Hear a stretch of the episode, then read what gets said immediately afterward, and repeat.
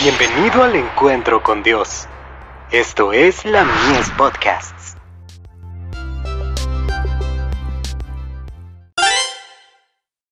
Hijos e hijas de Dios.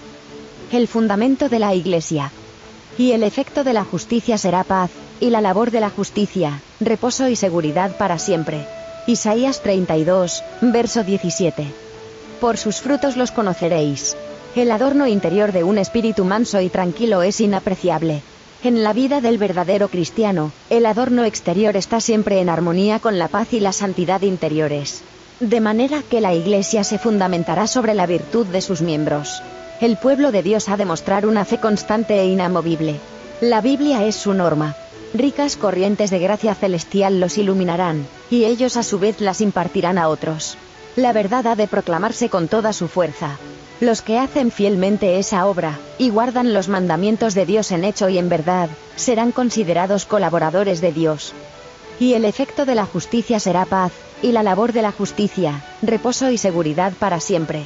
Desde el comienzo hasta el fin de la historia de la Iglesia, Cristo significará para ella todo lo que esas palabras expresan. Si ésta presta atención a la invitación, venid a mí todos los que estáis trabajados y cargados, que yo os haré descansar. Llevad mi yugo sobre vosotros, y aprended de mí, que soy manso y humilde de corazón, y hallaréis descanso para vuestras almas. Porque mi yugo es fácil, y ligera mi carga. Cristo es para su pueblo fortaleza y eficiencia, poder, sabiduría y santidad. Boletín de la Conferencia General. Página 162. 1900.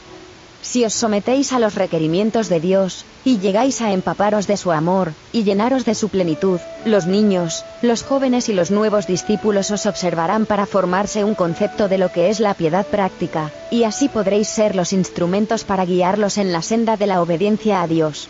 De Review Angeral. 16 de octubre de 1888.